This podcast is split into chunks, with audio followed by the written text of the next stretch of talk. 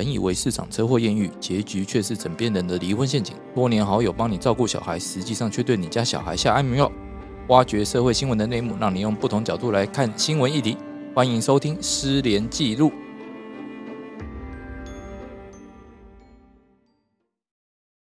大家好，我是连瑞君连律师，欢迎大家再度收听《失联记录》。那在我旁边的是，大家好，我是洪晨，洪晨律师。那我们今天的来宾是，大家好，我是固定来宾，我是李长律师。因为我们其实啊，我们上一集就是在讲那个五一高中生的事情嘛，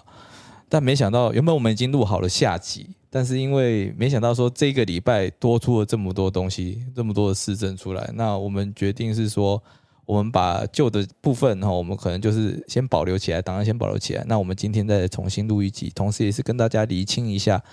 这礼拜到底有多出哪些新证据出来？首先的话呢，是据中国时报的报道，爱信高中生坠楼之后，警方第一时间他并没有在他身份上找到身份证。啊，原本以为是无名尸了，后来是搜索了下南十楼的住处之后，才找到赖南的钱包，然后才发现说，原来他们当天跑去结婚。就此，哦，夏姓男子他的解释是说，事发的时候太过惊吓，才没有坦白自己的身份。但警方仍然觉得不对劲，才会认定说你这个是不是有涉犯杀人的嫌疑。另外，上个礼拜的话，吼，那个法医高大成他有接受高中生的家属去做二 D 二度相验嘛？那他有提出就是说，右手臂四处的针孔、颈部、嘴唇、右左手掌伤口哦，送医时体温异常等疑问呐。高大成他也曾经在节目上就是认为。死者最有可能最后是被施打氯化钾致死后坠楼。那他也曾经问过说好几位主任医生啊，他认为说氯化钾是最有可能的下手的毒药哦，加他认为几率高达九十九点九九九趴了。再来的话，另外一个新闻是在讲哦，六月六号哦，法医研究所的解剖报告出炉，那他们认定说是高处坠楼。那他们的依据是说，案发当天哦，那个栋大楼是十五层的社区大楼嘛，附近的树木有树枝折断的情形。那测量倒卧处距离建筑水平位移位置大概三点四公尺。那十楼疑似是案发现场的十楼阳台栏杆处哦，疑似有双手抓握的痕迹。阳台的栏杆外侧的地面哦，平台上面疑似有脚趾踩踏的擦抹痕迹。该痕迹下面就刚好就是死者的侧卧，呃，他就是倒，哎，最后倒的位置。那研判是说，有可能是死者攀爬至阳台外侧后留下，然后因此坠楼。当然，目前检方跟死者家属这边，哦，都还没有，应该说检方这边也还没有很肯定的说这就是自杀。但是目前的迹象来看的话，是不是毒杀这一点，可能就已经有一个疑问了。至于说是到底是生前还是死后？那目前的话，法医研究所他们的鉴定报告似乎是认为是高处坠落，没有问题。那最近我们看上集有人有在留言，就是说，哎，那为什么权状不还？那其实我们要先跟大家解释一下，今天哈一个就是所有的不动产权状哦，并不会说在谁的手上谁就有这个权利。我们国家的不动产登记制度还是是采以登记为准哦，并不是说权状在谁手上那就是谁的不动产。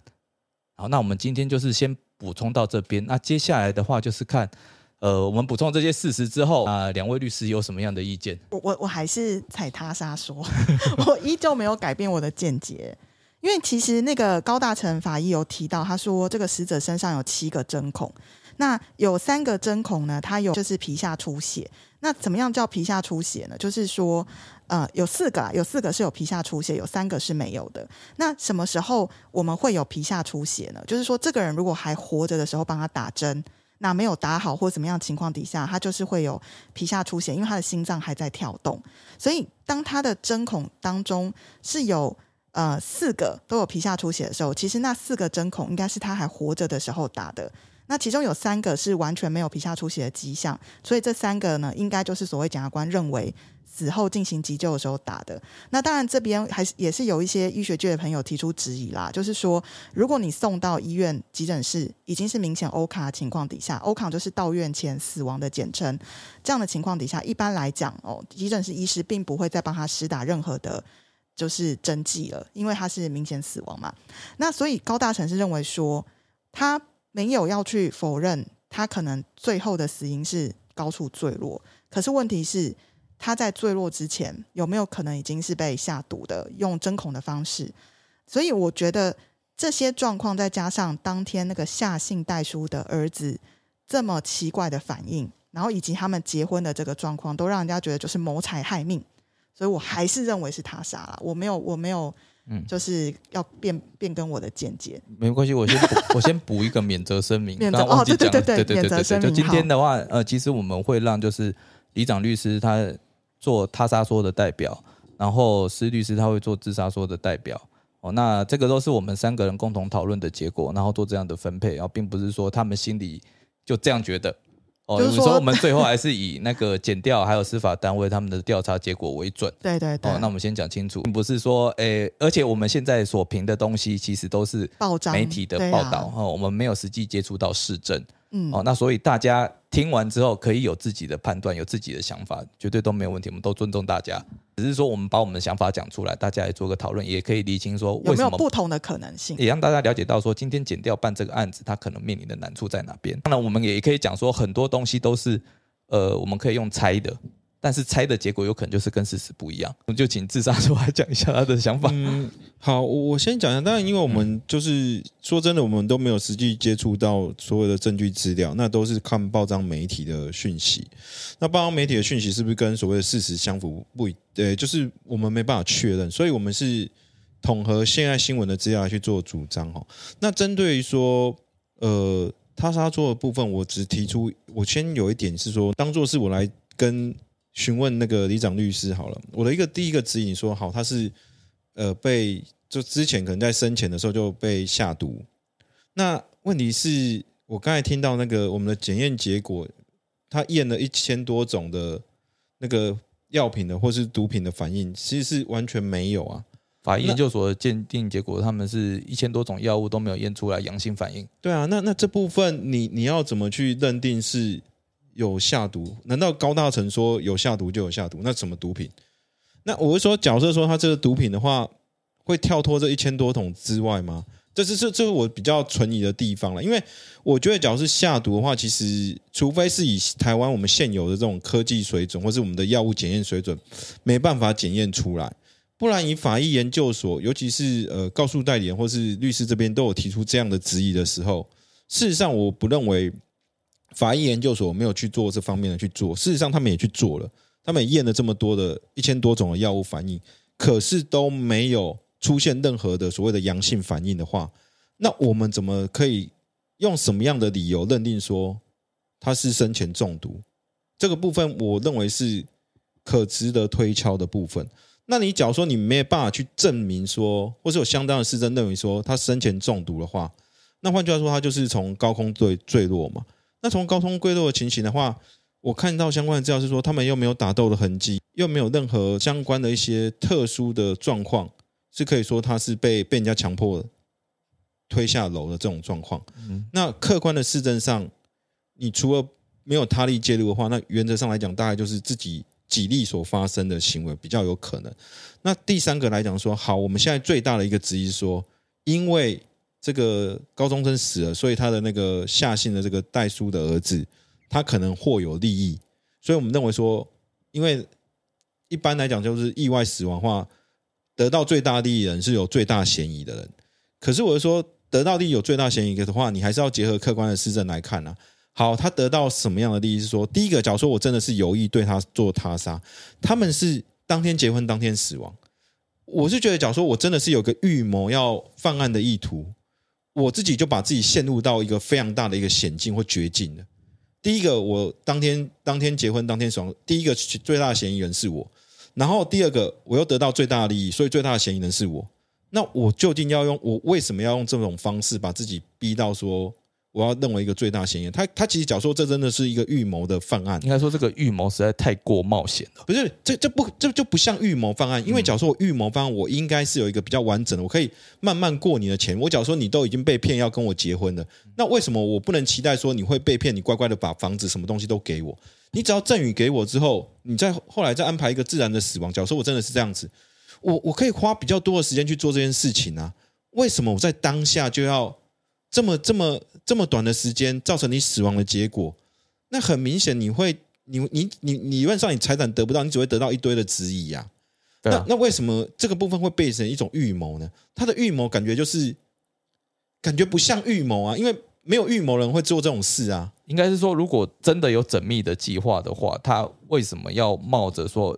结婚后两个小时就犯案，然后会被呃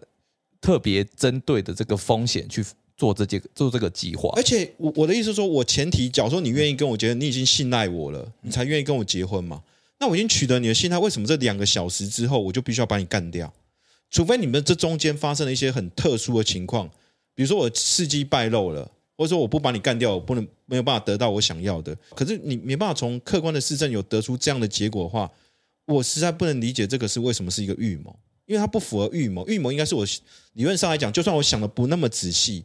也不会想到说这么短时间就把你干掉，因为这东西不会对我有任何好处。一嗯这样讲了，一般预谋的话，我们会认为他是想要隐匿自己的犯罪基证哦，让自己不要这么早曝光，或者是说没这么容易发现，说就是他下的手嗯，哦。那这这是一般的状况。那如果说这个犯人他想要兵行险著，他就想说哦，我就是越危险的地方越安全，我一开始就把我曝光出来，可能我到时候最后是最安全的，也有这个可能性。但是就是说，那要怎么解释他的手法？对啊。对而且另外，假如说预谋的话，假设说我本来就是要把他下毒之后让他死亡，我老说他那时候为什么还会让尸体躺在那边？应该是他会把他带走。对啊，我既然都已经下毒了，为什么要让他衰落？这个要让他从高处衰落，理由是什么？他已经前提我们已经认定他被下毒了哦。假如说他我已经下毒，他下毒是致可以治他于死的。我那时候把他偷偷带去其他地方，或者直接放在屋子里面，让他自然死亡不就好？我之后再把他毁尸灭迹，或用其他的方式就好了。为什么他会发生一个从高处坠落的意外？这这个我是觉得不合理啊，因为就像刚才林律师说的，就是不可能，就说我既然已经知道就是要不让人家发现我的犯罪基证，我怎么会把死就是死人，就他已经死了这个遗体放在那边，那不是最大的犯罪基证吗？那那我这样之前的预谋的目的何在？对的，那李李长律师你会怎么怎么讲？我觉得，当然，因为就是上礼拜就我们录完节目之后嘛，然后那个中检发了签字声明，然后就是说一千种毒物都没有验出来之后，确实啦，大家都大受打击嘛。就是因为本来我们都会觉得说，就是一定是下毒，哎，验了一千种都没有啊，那这样下毒何在？不过后来高大成法医，我这边是引述高大成法医的说法，因为我自己本身也没有医学的专业，所以高医师的说法是说，全世界可以下毒让人毒死的毒物大概有十万种，所以除非你把这十万种全部验过了，否则你验一千种也是没有什么意义的。再者呢，还有一有几种毒物呢，也不是毒物，就是说有几种注射液呢，其实在台湾很好取得，哦，但是呢，它打进去之后呢，确实会产生心脏麻痹，然后你验它的血，就是死后你去抽血，其实验不出来的。因为它那个注射液有可能跟它的血已经体液就融合在一起，所以它的它是验不出来，除非说你把那个针孔附近的皮肤刮一点那个皮屑下来。那他是推测说，打的人可以把针孔打到那么大大一个的话，那可能他的技术没有很纯熟，他又要找静脉，他可能不一定马上找得到嘛，因为他那个一定要静脉注射。那或许会有一些药物是喷射在留在那个针孔附近的皮肤上，所以他是建议说，如果台湾的技术做不到去验皮肤上残留的这个物质的话，是可以送到国外的研究所的，因为这个可能验出来的公信力就更高。那当然，我相信高大成法医这样讲了之后，我相信这个委任律师也一定有具状去做这样的申请啦。只是说不知道中检他的想法是什么，因为可能台湾的技术目前法医研究所能做到的，就是用病理学的方式去判断死因。那不太像法医学，他可能还要看一些外观啊、什么肌症啊、什么之类，所以我不太晓得检察官他在这里的判断是他觉得还有查的必要，还是没有查的必要。可是就我个人而言，我是觉得高医师的说法有说服我，因为如果像这个氯化钾是这么容易取得，而且只要注射二十毫升，人的心脏就会停止跳动，那我我也会觉得说，是不是应该要再去确认他皮肤上有没有这样的残留物？然后再者是，其实他如果不打氯化钾，他觉得买那个比较贵，他不打，他也可以打什么？他也可以打其他东西进去。其实讲讲白一点哦，你打空气进去，人也会死。对啊，所以到底是怎样的状况？那因为我个人不是这方面的专业，只是当然本来我是很坚信下毒说的，可是上次验出来之后，哎，我确实也受到冲击。只是后来高医师他又出来解释了一些方法之后，我就觉得下毒说还是蛮有道理的，因为毕竟那个死者身上的针孔真的很大一个。就是其实我们一般人打针哦，如果你是专业的护士来打的话，通常针孔不会那么大，因为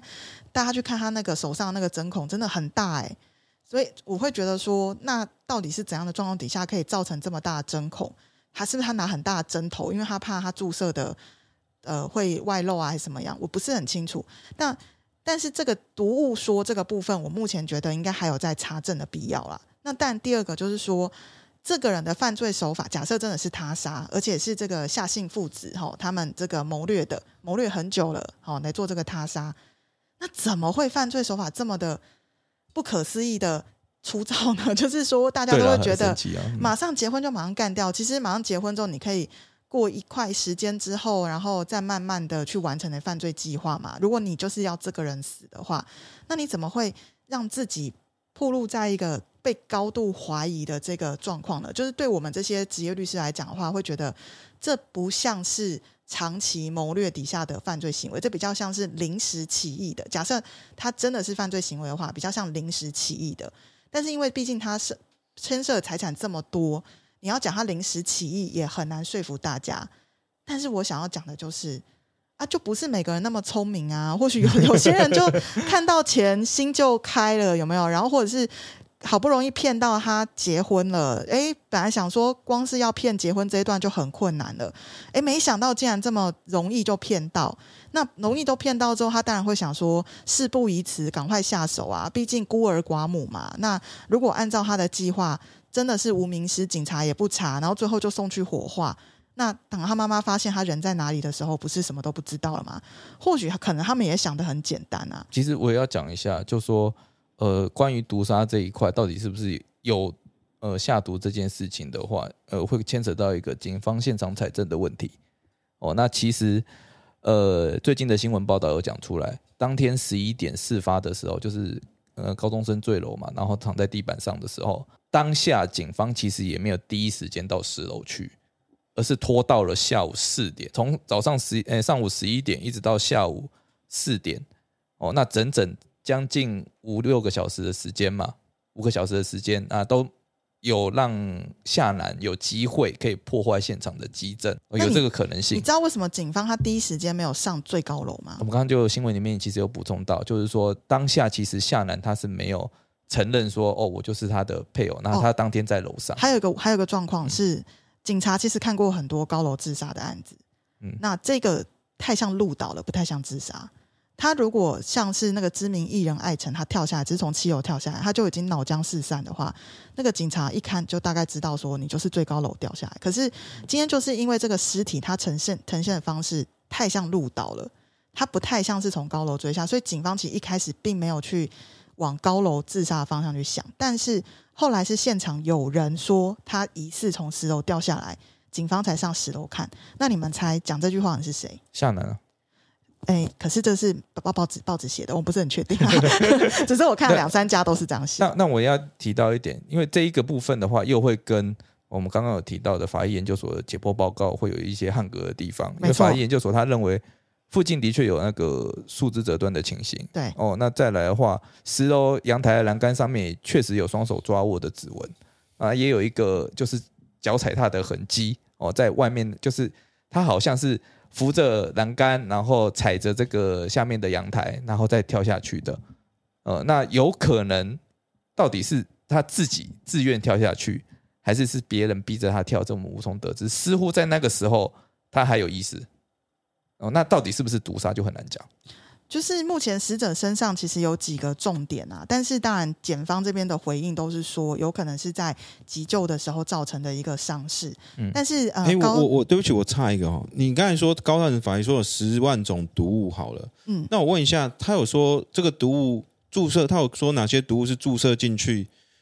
什么时候会毒发身亡吗？没有，他就有讲氯化钾，他说氯化钾是最常见。有可能是毒杀，但是因为它会跟体液混合，所以它确实是验不出来的。就是因为这一块的话，因为我看新闻啊，好像中检也打算要进行解剖嘛，就是确认心脏的部分。嗯嗯啊，到时候我们直接看新闻报道哦，就是说这个这个解剖结果是怎样，就是有没有心脏麻痹的迹象，对因因为我先讲一下哈，就是说第一个呃，但下毒说像高大成法医那种说法，完全觉得完全是不能接受。那个真的是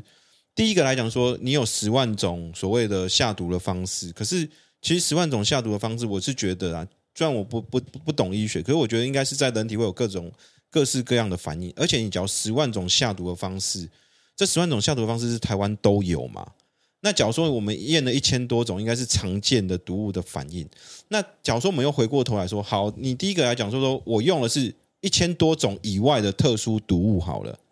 那我就说你用特殊毒物的话，它就不可能是临时嘛，因为既然你你就要用到所谓的特殊毒物的话，你不可能说我除非我身边就有临时就有特殊毒物，那不然我是要从一千多种台湾常见的毒物会致人于死的毒物里面，额外去找一个是没有或是少见的这种毒物，我再去做所谓下毒说的说法。那我怎么可能是说我没有预谋，或是说我单纯就是当时就是呃一时脑浆爆掉？我我只是说这个，假如说就整个事件的脉络来看，我还是觉得这个是存疑的，这不符合事物的，就是在我看起来它没有一致性。我只要是预谋，理论上来讲，我至少会想到某一些特殊的方法。而且刚才有我刚才听到一个比较特殊的说，呃，就是说跳楼这个部分是那个那个夏信代书儿子讲的。嗯，那假设说警方当时是认为他是入岛好了，那我为什么特地要讲他跳楼？哦为什么他他只要放任他，让警方认为说这是鹿岛，然后就挂在那边。对啊，这样就好了。我完全没有，我我全我只要闭嘴，不说任何话。警方当时老说你你看过这个夏信代书好了，夏信代书儿子，你第二次你还会印象中这个人跟你讲什么？我当时只要不去做警方任何接触，警方送去鹿岛，你送去你送去急救啊，他死掉了，那那那那怎么样？这件事不就是船过水魂，不就顺着他的他的东西吗？后来虽然就算发现，除非警方他们对一个人马上就有印象，说，哎，你当时不是跟我讲说他是什么？甚至那个人都没有讲，就这样过去，警方会从他擦身而过的人知道说，这个人就是跟他有关系吗？不会啊。对我来讲，假如说我真的是那个夏信，我真的是预谋的话，我为什么要讲这个话？我觉得他是不得不讲啊，为因为其实他们一开始的时候，他们就有从一楼搭电梯到十楼，这个东西这个证据是在的，所以为什么要他们为什么从一楼搭到十楼？他不是怀疑他是入岛，为什么会会会不是我的意思是说，警方他如果去调查，他一定会要求出示当天的一些出监视器入的监视画面。看是谁有跟这一个死者有进来这个大楼过，然后去推敲他的死因。我的意思是说，所以夏夏楠是逃不了的。讲的意思就是说，今天如果他是鹿岛，一定有他出来的痕迹。那他为什么呃，他怎么进去？他只看得到进去的画面，他看不到出来的画面，那自然就会怀疑说，一定会怀疑啊出了什么对事情？对我的意思是说，前提是警方有所怀疑，在当下警方只知道他是鹿岛，他甚至都没有怀疑是他杀的状况哦。哦，你你懂我意思没有没有，你？不能这样讲，这个跳得太快了。警方并没有说他不是他杀，也没有怀疑他就是单纯入岛。警方是还没开始调查，不是，警方是要有犯罪基证，他才有办法去做调查。自杀说议论依据是说，今天我点点卖恭维哦啊，警方看到一个人入岛，然后送医 OCHA，然后就挂了哦。那他如果除非去特别家属特别去要求解剖哦，那才会发现说哦，他可能是死于高处坠落。对我啊有回应啊你的这一句啊你的部分的话，你是认为说他知道他有留下事一到十楼的影像，对他知道他逃不了，而且他又在现场，嗯所以他一定要误导一个方向啊。对，但这一块的话，我突然想到另外一个很重要的事实，就是当天上午哦，那个高中生的妈妈其实有报失踪，而且就是在夏信带出儿子跟他儿子出去之后不久哦，好像就是那个要诶是因为他那天他爸爸要入塔啦，然后他们必须要由儿子来带那个骨灰坛去入塔，那个都个时间都算过的。那他儿子就是没出出现啊所以妈妈就报了失踪，妈妈就会觉得很紧张啊，因为他儿子，而且他妈妈有联络，儿子也联络不上啊。而且好像当下夏新代叔在旁边嘛，我这个不晓得，我只是觉得妈妈报警这件事，应该就是她很紧张，她觉得儿子不应该不理她，或是没有出，现。所以我是说，如果以他杀说的立场的话，这也解释得通，因为变得是说，他可能听到他爸爸打给他，跟他讲说，好，那个妈妈现在急着在找了。他想到，他如果这时候不出来讲说是从十楼坠落的话，那后面他会显得更可疑。我我那好，那我在挑战他他杀说第二个问题。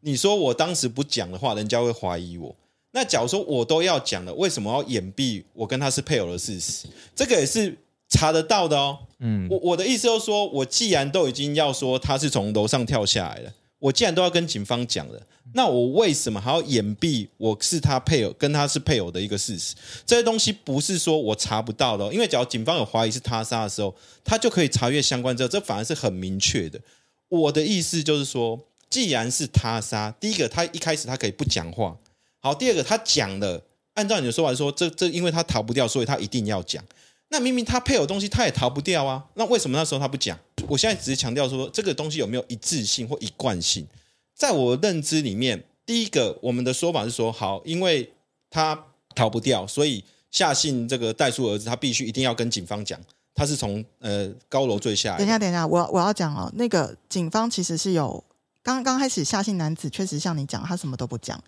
但是警方觉得他很奇怪，警方其实是有盘查他的，嗯，对，所以我觉得他有可能是，毕竟他也不是专业杀人的嘛，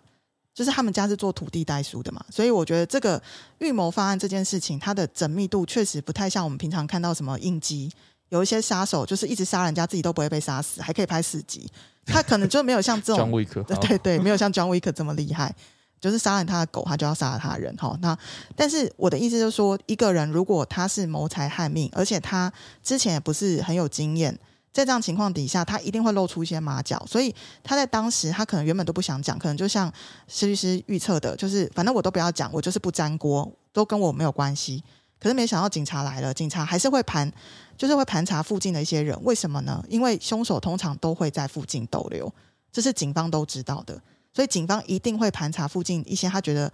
看起来你不不应该有正当留在这，或是你有在这里，可是你讲不出你什么，他一定会去问嘛。那问了之后，这是报纸写的啦，我也不晓得是不是真相是这样。报纸写说问了之后，夏姓男子才坦诚他认识这个死者，然后才带警察，才跟警察说死者其实是从十楼跳楼自杀，所以他们才上去十楼跟八楼分别找到了一些东西。嗯，可是你我我也觉得他他说有一点问题，像你刚刚讲的哦，那他的确就是有，如果他真的有动手或者是下毒或干嘛的话，那他是等到警察来盘查的时候才讲嘛。你你是说那么有有一个问题啦，应该是说，讲什么？诶、因为我想讲的是，嗯，今天他们呃虽然前面没有讲，对哦但后面警察去问的时候，他也还是有坦诚嘛。他说警呃，报纸是写说警方就觉得这个人怪怪的，对，然后讲不出一个正当事由为什么在这里看，嗯所以警方就多问了几句，说他好像就他后来就忽然承认说，其实他认识这个这个死者，但是他当时还是没有讲他他们早上才对刚去结婚然，后呃，我记得没错的话是四点开始搜索，上午十一点到下午呃下午四点，整整五个小时嘛。那他在警察面前的时间有多少呢？如果说他真的是凶手，那他会急着干嘛？灭证。那如果说他要灭证的话，那他是不是应该要赶快回到十楼里面去处理市政？听说听说啦，这就是嗯听说，就中间因为警方也没有拉封锁线嘛，所以其实这些地方都是可以自由进出的。对我到自由进出，但是只限于说凶手也不也也可能嗯不是只有这个一个人，我觉得他也有可能有共犯。那共犯可能已经早就在房子里面擦拭地板什么，我们不晓得，我们现在都是推测。那因为我是他杀说的代表嘛，所以对我会觉得说，假设这真的是一个他杀，那合理的推测的话，就是这个直接被嫌疑的这个人，他一定不会做什么动作，因为他做什么都会被放大检视，所以一定是他共犯做的。那他的共犯可能从事发的时候，共犯可能就在房子里面了。那可能就已经在处理一些事情了。我我我猜啦，我猜是这样。当然，我觉得刚刚你们提到那个时间点很重要，因为我们现在也是才刚看到报纸写说，原来当时是有一个这样的前因后果。那到底是什么时候警方发现，然后什么时候才开始做一个封锁动作？我觉得这个东西当然需要更多的资料啦。刚刚又想到一个点，那他其实在当下他不用急着下去，哦，你说不用在外面他就是看，十一点发，嗯、他十一点多他，可以假装在家里睡觉，对然后人家去按门铃，他才说哦，怎么会掉下去了？对我根本就不会有行踪可疑的问题，他为什么要在一楼徘徊？而且为什么要换好衣服？为什么要马？上下去？然后为什么？么要拿了一袋东西在那边徘徊？对，这个这个地方就讲不太通了。我们要抓到一个重点，尸体是没有任何血迹的，他从高空坠落下来，哦，最主要的是内出血嘛。但是他在呃十楼那边我们没有采集到任何血迹。呃，如果真的是下毒的话，在十楼的现场看不出来说有血迹、有打斗痕迹，然后死者的尸体也看不出来有什么大创伤的出口，呃，什么大创伤之类的痕迹。但是死者身上确实有勒痕，呃，不是勒痕了，有有那种被压迫的那种痕迹。但确实是有可能是他掉落的时候撞到，对，这都有。这就是为什么现在中检没有办法直接很明白告诉社会大众是他杀还自杀的原因，是因为中检讲了，我们现在看到尸体上呈现出来的几个压迫伤啊、出血的范围，其实它同时有可能是受到外力的攻击，而这个外力的攻击到底是真的是凶手下手的时候胁迫他，还是他自己在掉下来的过程中有去碰撞到什么？这确实没有人知道答案是什么。所以他会变成是为什么现在这个赖小弟弟的这个死因，大家只能说知道一定有坠落这一块，对但是到底是什么状况底下的坠落，还是真的单纯坠落就死亡，这件事情没有人知道答案。嗯，那只是我会觉得夏姓男子他在现场的过程，以及他去结婚的这个过程，都令人觉得非常匪夷所思。所以嗯我还是认为他，而且因为他不断的在误导检警办案的方向，他讲了很多，其实后来都验证不是真的。那我会觉得他是故意在误导。那什么人要故意误导？就是要掩饰自己是凶手的那个人嘛。所以我会觉得他的可能性真的很大啦。但是当然就一分证据说一分话啦。啊，而且我我自己对于自杀说，我有个问题啦，他为什么要自杀？嗯，嗯，这个是讲不通的地方嘛，就是说他现在有五亿的身价，而且实际上市值大概是十二亿以上。哦，那为什么我现在呃，等于说我现在是几乎是一个人生胜利组了？为什么我要在这个时候选择自杀？这个有点讲不通的地方。第一个哈，我觉得大家都会觉得说，有钱人为什么不会自杀？其实上我们看到很多新闻媒体报道，不就是因为有钱人自杀才会爆出来吗？就是说，有钱人自杀，我觉得他并不是一个一一个一个特殊的景象，或者说人生胜利组被人家当做是人生胜利组人自杀，他并不是一个一个特殊或是令人诧异的现象。尤其是赖姓这个小弟弟的话，他其实他真的是人生胜利组嘛？假如说我们回顾他的这个出生的背景，他其实是一个算是乱伦下的，应该是说他的身世也蛮曲折的，就是至少在在法院的判决里面，应该是他被认定是一个，就是乱伦生下的小孩、啊。对嗯，那他他又生活在那个环境里面，他究竟是不是像我们想的是一个人生胜利组？这是第一个问题。他在那个当下，这个在家庭里面，他有没有受到不当的对待？嗯，而且我们可以看那个赖家的声明嘛，其实似乎对这个小孩，他们有有显然是有一些避讳啦，哦，但是也感觉得出来，对这一家人并不是很友好，哎，对，那第二个其实是他的这个时间点，我是觉得会会让我比较倾向于自杀，原因是第一个，因为他的父亲，因也就是就是大阿公，对他阿公，可是其实上是他的爸爸，父亲嘛，刚过世，刚过世没多久。那其实这个部分，我是想，假如说，呃，也许在这家里，可能就他妈妈跟这个阿公是是最疼他的，那盾是一个重要的支柱，这是一个问题。那会不会对他心理造成打击？第二个，其实说，假如说我真的是赖姓高中生的话，但我们这边都是推论，我在强调我们都是推论。假如说这个部分，他最能够跟他有连结，就是他妈妈。那他妈妈的部分，其实他现在已经十八岁，理论上来讲，他可以自由处分他的，可是很现实的是，因为他妈妈是大陆人，所以他不能够把他的财产给大陆人。哎，应应该这样讲，那个两岸人民关系条例有规定，就是说大陆地区的人民哦，如果你要取得不动产的话，那要经过主管机关的许可。嗯，哎，那他妈妈又不承认自己是大陆地区的人民，那他要去用这一条去申请主管机关的许可，那更不可能。相对来讲是比较困难的。那我是说，假设说以赖姓高中生的想法，当然我这是这是我自自由推论哈。我们先先讲一下，就是说这是我个人的推论。假设说第一个来讲说，他假如说他认为说跟这个夏姓代书儿子结婚之后，他妈妈可以因此受到夏姓代书的儿子，虽然说我自己不能照顾他，可是夏姓代书儿子可以代替我照顾他。那对他来讲，他也许人生最大的这个呃怎么说，一个一个他需要去履行的这个义务，他已经有人帮他去做了。那假如说这个他的周遭这个生活环境对他来讲，他并不觉得是一个友好友善，他想要脱离这个世间。这样听起来好像你是在解释为什么他要在自杀前结婚这件事嘛？对，因为我我现在不能理解是说，假设我真的要自杀的人，为什么我要做结婚这个动作？我老说，这个是一般要我说过，大家最怀疑的一件事，会会会怀疑说这件事是他杀的原因。假如说男女结婚，然后突然间那个人就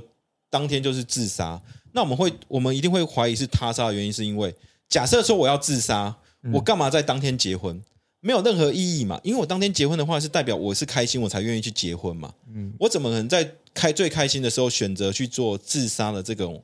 最最反面的这种做法？是破坏我跟他跟我这亲密伴侣所要达成未来要共同生活的一种一种的承诺，我要当天就打破。而且很神奇的是，他们当天上午从九点找到十一点，找证人找到十一点。对啊，我我的意思就是说，我现在就不能理解说，假设我那天要自杀。为什么我当天还要跟一个人结婚？你了解我意思吗？因为正常来讲，我跟你结婚就是我刚才说过，就是我要跟你要至少我们要要相处很久嘛。嗯，你懂我意思？就是我要跟你共同生活很久，这是我对你的许诺，你也对我这样许诺嘛？那我不可能在当天我要愿意跟你结婚之后，那我就自杀。换句话说，他当天这个结婚，我认为不是说你们要许诺未来要共同生活到一辈子，而是我有其他的目的。假设说我的目的是要自杀，我真的要脱离。那我对我来讲，我自杀，我心里有挂念不下的，就是我妈妈。那我这时候只能，假如说我透过婚姻的方式，有一个法律的形式在，或是一个亲属关系在，或是个姻亲关系在，那个人对妈妈有一个法律法定上的抚养义务，而那个人我又信得过，我透过这种方式把我的责任或是义务交给另外一个人，那对我来讲，我就是轻松了，或者说我的负担牵挂就没了，我就可以选择我要离开。我觉得不快乐的地方的方式，可是这个又卡卡到一个点，我也想不通的地方，就自杀说的部分哦。如果他真的是想要这样用托孤的方式好了，嗯，那就卡到一个点，为什么我要在夏南无法排除不在场证明的时候自杀？这一点我也真的不留下遗书，我真的真的我也是，其实其实想不通。其实这一点有一个比较特殊的地方，你你们看哦，呃，我看那个新闻媒体是描述说。夏楠当时有突然间又跑到这个一楼去，好像从十楼到一楼去，然后发现他不见，他就发现他不见，就赶快下去，然后去问那个，好像问问问那个楼下的警卫，是不是有没有看到人下来？人下来，对不对？我的意思就是说，我觉得这件事情也许是这个，真的是这个赖小弟弟他突发冲动去做的，理由是因为，假如说我跟你结婚，或者我跟你有一个约定关系，说真的，他真的当时那个夏楠夏姓。男子应该是听说在洗澡嘛，对不对？对，在洗澡。假如说我洗澡出来，我看不到我的另外一半，或是我的朋友不在了，我真的搞不清楚，说为什么要匆匆忙忙的离开？就是我要去去找这个人。你了解我意思吗？就是我朋友他离开，也许我们可以了解，或者我配偶另外一半离开，我们可以想说他也许有什么事去去离开，去去做其他事。我不需要担心这件事情。换句话说，我自己的推论是认为说。夏姓男子也许知道说这个赖小弟弟本来就有轻生的意图，所以他做出他不见的时候，他才会产生紧张、惶恐，因为他觉得他会不会去做了一些呃，哎，可是自杀的想法。这个讲法，我我懂你意思，我整理一下，就是说他可能就知道他本来就想自杀了，然后他所以他当下他洗澡出来发现人不见了，他很担心是不是真的怎么了。对，所以他赶快就冲到一楼去嘛。对对，可是为什么他不搭电梯啊？哎，其实其实我老说是十楼哎，其实对自杀说他下楼不是搭电梯哦，他下楼是走楼梯。他下楼走楼梯哦，我记得是走楼梯了哦，因为好像电梯没有拍到嘛。我我觉得其实自杀这点确定吗？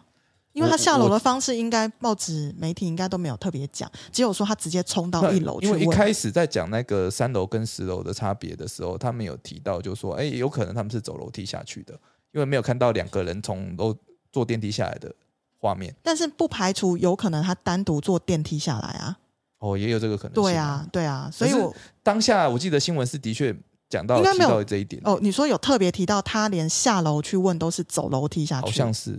但好，没关系，这个我不确定。我觉得自杀说有一点，我自己就是因为可能我们不知道事情的原貌，所以我自己有一点疑惑的地方是说，当行当时这个夏姓男子有没有想到说他有可能跳楼？因为假如他真的要自杀的话，其实他只要到外面看一下哦，或者说他最后走的地方看一下，整个屋子都绕过一圈嘛。对，就是说我有没有先找过屋子里面，我找不到人我才冲出去，还是我一开始就冲出去？因为假设他真的是采取自杀的手段的话，我我担心有这自杀的方式的话，也许一般人可能会想到他就是上吊或是跳楼嘛，嗯或或者也许是比较在当下，也许是最简单的方式。所以我是说，有没有可能我就到外面去外墙上去看，还是说他们真的看不到？我不确定啊，就是到阳台或者有没有办法看到坠楼的迹象。那可是，假如说他是单纯就是一听到这件事，或是没看到人，他就直接往楼下冲的话，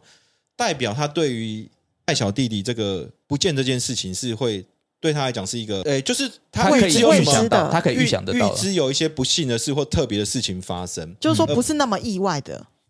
对，对吗？你想要讲的那个应该说，我觉得对他来讲是意外，而且他的意外是朝不幸的或是不好的意外去发想。因为假如是好的事情，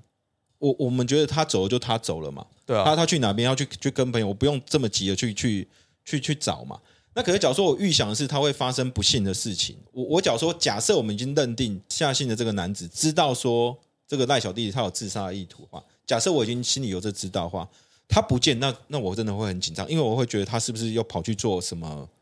不好的事情，我我会紧张，呃，我会紧张，我会想办法去找这样的讲法的话，就变成他冲下楼这个举动就变合理了，这样子。对，但但是因为这是我才自杀说的立场，在我们做律师的里面的话，有时候在刑事辩护或刑事主张的时候，我们通常都会讲个故事。那检察官他起诉是他检察官起诉，他有起诉书的故事。那我们律师辩护，也许我们会在辩护的方向的时候，我们除了找证据上或认定的这些程序上或证据上的规范去做无对推定的答辩的话，那我们另外一个方式的辩护方式也会说，我们去描描述一个另外的故事。那重点是哪哪个故事是法官认为说是比较可采的？那在自杀说的立场来看，我就是我弄了一个故自杀的这个论述。那自杀的论述里面，就是说我们讲的这些点有没有办法每一个都契合？第一个，假如说我讲的契合，就是说，诶，他为什么冲下楼？因为他觉得他可能去自杀，所以他冲下楼，这是有可能。第二个，他为什么警方在就是警方到现场的时候，他问的时候，他为什么愿意回答？可是他回答又回答不清不楚。就是说，第一个来讲，可能他自杀，他真的是不是他，就是当下他真的可以遇到，对他来讲也是一个震惊的事情。可是他在慰问的时候，他也他他可能就直接认为说，那他就是从高楼推下，这是他的推论。他可能认为只有这种可能性，他才会掉到这个楼上。那第三个，为什么他当时不愿意讲说他们是配偶的关系？我认为就是因为太坏，太容易被人家怀疑是智商。换句话说，他当时是处于一个很震惊的状态之下，我认为是可行的。而且事实上，他们才结婚两个小时，在当下就会，而且他们假如说不是本来就是真的要当婚姻当做是一个手段的话，手段的话，你当下很难会直接说，哎，我跟他有结婚，或者说你会，或许说你讲说我有结婚，但是但是你觉得讲了之后会对你陷一个不利的地步。我我认为这个东西在我的认知里面是情有可原，是可以可以被认定的。我的想法是这个样子啊，嗯，所以大家在节目当中就可以感受到，当我们今天律师是扮演一个告诉代理人角色，是要帮赖小弟弟讨一个公道的时候，我们就会竭尽所能的去说服检察官，这可能是一个他杀的案件。但是如果当你今天是担任一个被告辩护人的时候，啊，可能就会像洪晨律师这样，他会去建立一个自杀说的基础，然后把很多的事就是事证做不同的解释。嗯，对，所以为什么我们今天在这边辩论这么激烈？其实并不是我们就是真的心里是这样认为，而是我们在扮演不同角色的时候，其实很多刑事现场的基证，它真的会有两三种以上的可能性。对，就你立场不同的时候，你解释起来就不太一样。但其实像你们两个讲的说法，都还有一些东西要去查证。哦我想要补充灵媒说，还是你等一下要等我一下要给我一下，我是说，譬如说像自杀说了嘛，嗯，那显然夏楠跟这个耐心高中生之间应该会有其他的对话记录可以证明证明说他之前就有想要自杀的念头。对。哦。那这个东西提供出来的话，很有可能就是因为检方这个原因，他有收到这些东西，这他没有收押，所以他才没有收押，嗯，很有很有可能是这个原因。那另外一个他杀说的说法的话，那变成是说我们要去查到杀的手法到底是什么。嗯，哦，因为这是关键嘛。如果我无法证明说人家是怎么下手，你怎么能够证明他有罪呢？可是我觉得我有点悲观呢、就是嗯针对这个他杀说的主要拥护者，我现在真的有点悲观，是因为其实现场没有及及时的封锁，他还开放了好几个小时，让一些人自由进出。坦白讲，要让一个人有罪成立，真的没有那么简单。要很多时候都要有直接的证据，要么是比如说有画面，有或是说有一些尸体上的呃东西是跟这个犯罪行为人可以直接连接的，或者是有证人，就是有关键证人出来作证，然后说明了一些当初的过程。可是我刚刚也有提到一点，就说给的时间到底够不够？因为其实，在下午四点就有警方进去搜证了。那当然，搜证的程度我们是不知道，说他到底有呃详细到什么程度。哦，但是隔天检察官也来了，其实给他们啊好好思考过要怎么灭证的这个时间其实是相当短的，哦，其实只有五个小时而已。那他有没有办法清到这么干净？我是觉得，因为我个人就是大家如果看过那个拍过四集的那个超级杀手的那个影集，他不是每次就是后面会有一些专门收拾的集团就进来了，在怎样恐怖的画面，他们。短短时间就可以收拾好。那我今天是用一个比较呃，就是说他们是一个集团犯罪的预想模式去猜测的话，或许他们之前都分工分好了。这个就其实所以其实一个小时应该很够。那更何况他给他五个小时。对，但如果照你这个讲法的话，那我很简单，我去调大楼的。对，大楼大厅的现在就是有发现两个盲点，就是说，我们如果大楼当中它很多出入的地方都有装监视器，其实这件案子应该要呼之欲出，哪些有关系人了。对，但是为什么检察官现在办的很辛苦？是因为这栋大楼它唯一有装监视器的地方是就只有在电梯，就是他如果是从地下室，嗯，地下室的楼梯，呃，他开车进地下室，从地下室的楼梯走上来，其实你完全没有任何的。录影画面可以看得到这个人哦，他们其实蛮知道那个死角的，有这个可能性，因为他毕竟有住在那边嘛。对，所以他们为什么要？但我们不能说为什么他们就是要买这栋大楼，是不是因为就是看中他，就是有这些死角？我们当然不能这样讲嘛。但是这也太阴谋论了。我的意思是说，如果以他杀说来讲，那他可不可能去事前的勘验到这些盲点，知道说这有可能把直接证据都。无法提供出来消灭到，让检察官的办案方向很困难，有没有可能？这也是有可能的。嗯，对啊，所以其实最后还是要看减掉他们没没没结果。我我觉得他杀说，假如说这样的话，就说在我的质疑里面，他不可能。理由是，假设他杀说真的是一个集团，而且又用到这么缜密的方式的话，他不会让那个小朋友死掉。对啊，在两个小时内不会那么快了。不需要我，假如说我能够设计到这个缜密，我应该可以用更好的方式把财产全部取到手之后，再再再用其他的方式去做后续把他这个死亡的湮灭的。我我只是说，假设说我们认为他杀说的设定的是说你是一个集团性的犯罪，然后甚至你可以在这个短短的两三个小时或一个小时内就可以做好所所有的灭证的动作。那这个集团的话，不太不太就不会是一个没有经验，或是理论上来讲，他应该是相当老道。然后也我没有讲他相当老道，我今天只有讲他是共犯，他有共犯。好，我我只是说，不管我只是说这个东西，假如说设定到这样的话，我我我认为，我认为他最大的一个问题是说，他不可能让这个事情在两个小时结婚后两个小时发生。表示以集团性的犯案来看的话。因为他们要的应该是财，而不是要把这个人干掉，这是我的想法。那其实我觉得他杀说某方面来讲，最能够得到大家幸福的一个，或者说大家目前来讲比较多人去一般民众可以认同的原因，是因为第一个，因为他的财产真的非常巨大，五亿到十二亿这个这个论据中间嘛。那为什么五亿到十二亿这中间的话，那个人又是夏姓男子，又是得到最大好处的人？那我觉得这个话来讲的话，他是你你是备有相当的一个所谓的经验法则，你是最有可能去做谋财害命的人。嗯，我我觉得这个东西是他要承受的一个原罪。可是我必须要就是说，因为我们大家是依法论法，我们讲法律，在法律里面有一个东西叫做无罪推定。就算他真的是后来被认定说，也许事实的时空里面，假说有个全知全能的的的人可以看到这件事，也许真的是夏姓男子干的这件事情。可是，在我们的法律规定，既然是一个无罪推定为原则这个方面的话，我们就必须要承认法律或是我们的这个物理的这个调查方式是有它的极限的。我们没办法查到，就是没办法查到相关的证明，证明他有罪的状况之下，他就是无罪的。这个是我们现我觉得很难讲。现在这个案子如果真的成功被起诉，他会采国民法官审判。国民法官审判他未必会像我们一般的法官在看市政的时候，真的这么的觉得啊，如果没有证据，我们就不能做这样的推论。我觉得也很难讲哎。像你看现在这个案子，他已经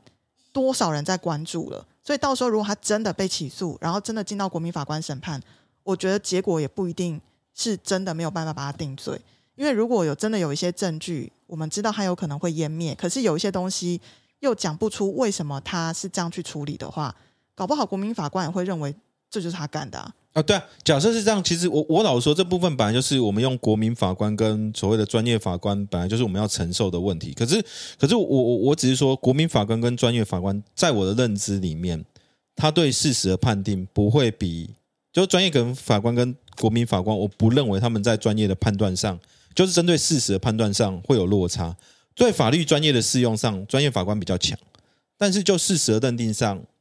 我不认为说。国民法官会比一般，因为你看，你们刚刚都会说，你们觉得不可能两个小时内怎样，不可能当天结婚就把人干掉。可是那是因为你们受受过高等的教育啊，你们可能会觉得，如果今天你要不要这样，夏楠他是法律系的，啊，真的还假的？对，他是法律系毕业的，哦，所以我们不能。啊，这我不能，好，我不能说他怎样，对不对？好，不是我的意思是说，就是有时候我们可能法律系或是我们律师都觉得应该要怎样怎样怎样，可是人家没有这样这样这样，也不代表他不犯罪，因为他有时候在他的人生背景当中，他真的没有想到这么多那么缜密。但是我这边我就要补充林梅说，但我不知道主持人要不要让我说。你讲，你讲，没关系，说 OK 啊。对，我们后面要轻松一下，不然前面太严肃了。对，就是其实大家真的很想知道为什么他们两个要去结婚。对吧？然后我也是很好奇，因为我真的太好奇为什么他要结婚。可是因为其中一方不会讲真话，另外一方已经死亡，好，所以我们就是后来现在有一个美灵媒叫冰冰，好，他就直接上了那个一个谈话节目，他就说，其实赖小弟弟死后，他非常的委屈啊，哈，所以他就是有到处去找人帮忙，要讲出这个真相。那可是因为不知道为什么，可能大家他说他找了很多人帮忙，可是那些人好像。没有人敢出来帮他讲真相，所以他后来找到这个灵媒哈，然后这个灵媒呢，他就问了一下这个赖小弟弟说：“那你为什么要跟这个人结婚？”哈，我们以上都是新闻媒体播放出来的，我们只就是引述这样子。那这个呃赖小弟弟就说：“哎，当初他会跟这个夏信代叔的儿子结婚，哈，是因为这个夏信代叔儿子跟他说，你继承了这么多财产，其实你现在生命安全是有疑虑的。”因为有非常多的黑道在觊觎你的身家，所以土地开发利益对土地开发利益太大。可是你不要怕哦，我们夏家呢也不是省油的灯。好，如果你今天跟我结婚，你就是我夏家的人了。不愧是台中啊！对。我呢，一定保你安全，好，所以你跟我结婚是目前可以让你觉得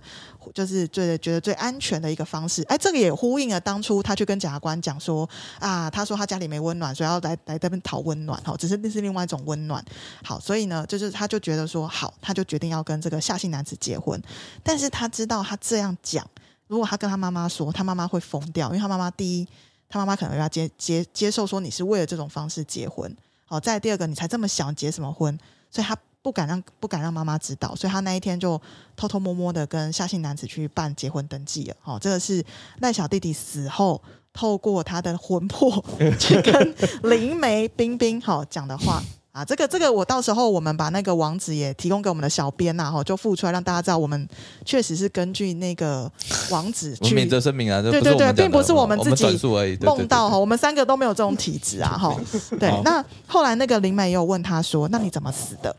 好，然后这个赖小弟弟说，他真的不知道，他说他他真的是死后一个礼拜内，他都不知道他死了，他只是觉得他为什么一直。在那边晃来晃去，然后看到新闻一直在播他，然后他妈妈一直在哭，他真的不知道发生什么事。然后呢，后来他才经过一个礼拜之后，他还忽然觉得，那他是不是死了？所以他才看到有人在解剖他的尸体，然后什么的，他才知道他真的已经死了。那后来那个灵媒就说：“那你不知道你是怎么死的？”他说：“我就被带上去啊，到八楼啊，然后有人勒住我。”那八楼还是十楼啊？八楼，他讲八楼变八楼了。对，他说八楼。好，死者说八楼。哎，这个这林梅讲的啦。哈，林梅就说赖小弟弟就说他就被带到八楼，然后被勒，被勒之后他就失去意识，然后呢，接下来什么事情都不知道了。哎，这就是赖小弟弟的说法。哈，但是这个说法呢，就是民俗啦。哈，就是大家要不要相信真的有灵媒可以传递这样的讯息？我觉得大家去思考。就为什么要结婚才能接受黑道保护？听不懂。就你是他家的人呢？我觉得这个问题进了他的户籍其实成本我我是他的朋友，难道不行吗？哎关系不够强烈。啊，我我我 我是觉得这个大家可以去看我们的延伸推荐哦，我推荐那个大家可以去看老高怎么说。老老高也录了这个哦，老高有录那好像有关于林林的这个幽灵的这个，哦那我们请小编一起有有一集有让有讲到啦。对了，好，那我也要提出我自己的看法啦。哦，虽然说李长律师一直讲说我没有中心思想，整天对啊，每天都质疑我，然后我偏偏又那么弱，一直被你们质没有没有，你，刚好分配到一个不容易辨别的角色，可是你你符合的是大众的思想害。我现在要传灵界的人出来讲话因。为 因为我自己是这样猜想哦。呃，刚刚自杀说他的立场是讲说有可能是托孤嘛，那有没有另外一个可能性是赖阿公那边留下了什么样的遗言？哦，要求要代书去帮忙帮他做这些事情，比如说今天哦，他儿子要是做了什么事情，哦，那他就要把这个财产收回来。那这个好像无意是变成人生胜利组，突然就没了，有没有可能他因为这样冲击过大，他跑去自杀？但是这个又很难讲哦，因为我觉得中间在这个婚后两个小时，也就大概这个时间点，应该是有什么突发状况，不管是嗯自杀或他杀都有可能。哎、那这个真的要调查过后，我们才会知道前因后果。我们不可能只看那个时间点到底发生了什么，就决定说，哎、哪一个人有责任？嗯，嗯，这边是我们要强调的，所以连律师的说法就是消失了两小时说，到底到底发生了什么事？对，但是我还是要跟大家讲，因为我们毕竟是律三个律师在录这个节目嘛。其实这个节目，我们觉得这样的悲剧发生，真的很令人惋哦惜。是但是我还是要提醒大家，如果你家里真的很有钱，然后你是真的想要把财产留给小孩，其实真的建议各位就是。呃，你可以透过一些不同的法律方式，可以保障你的小孩生命安全啊。因为你想想看，他现在这种财产安排，就是我只要是他的配偶或是什么，我可能就可以合法取得一些财产，那就会造成可能很多人想要抢着嫁给他，或者是想要娶她这个动机。但是如果你透过法律方式设立一个信托，到他几岁的时候，然后逐年的给他钱，然后以及他什么样的花用的时候，你才让银行拨这样的款项过去。其实相对来讲，这个小孩他的生命的品质可能会再更好一点。就是说，他有在一些法定事项的时候，这个钱他才拿得到。然后这个钱最主要也是在银行的信托账户当中，所以即便你干掉他，你跟他结婚，还是你强暴他怎么，然后害得他不得不嫁给你，假设有这种很淫乱的事情发生的话，至少信托他都碰不到。所以有可能就降低了很多人家想要谋财害命的动机。嗯，所以其实财产真的不一定要找代书啦。其实我还是要呼吁大家，其实真的还是可以找律师去咨询一些相关的财产的这个管理方式。但我是支持啊，就是那个有钱人都不要把财产留下来，这样最好了。我我觉得不仅是有钱人，我支持是只要是人都不要把钱留下来，啊，对啊，要不然小孩其实会烂掉。因为我觉得儿孙自有儿孙福啦。你把他生出来，你已经再把它养大，其实你已经真的很伟大了。我觉得你就把自己养好就好了。对对对对，就把财产捐出去。所以这就是我们都月光的关系吗？好，没错。上述两位律师的话，以后哎财产不要的话，真的旁边还有另外一个哦红尘律师，我们我们会全部花光光，你们捐出来也是花光光啊。对 对对，我们花光光花光不要用在你身上就好。捐给自己。啊，那今天节目就到这边。那大家可以也可以留言，就是说你今天到底听完之后，你自己是支持自杀，还是他杀，还是我的消失两小时说嗯，哦，都可以。你想怎么留言就是怎么留言。你有得到其他的感应，也可以留给留言给我。对对，大家大大鸣大放，不用害怕。好，那今天节目就到这里。希望真相赶快出来啦！对啊对啊，希望早点水赖小弟弟赶快，对对对，对，让死者为安呐。没错哦没错。好，谢谢大家，谢谢大家。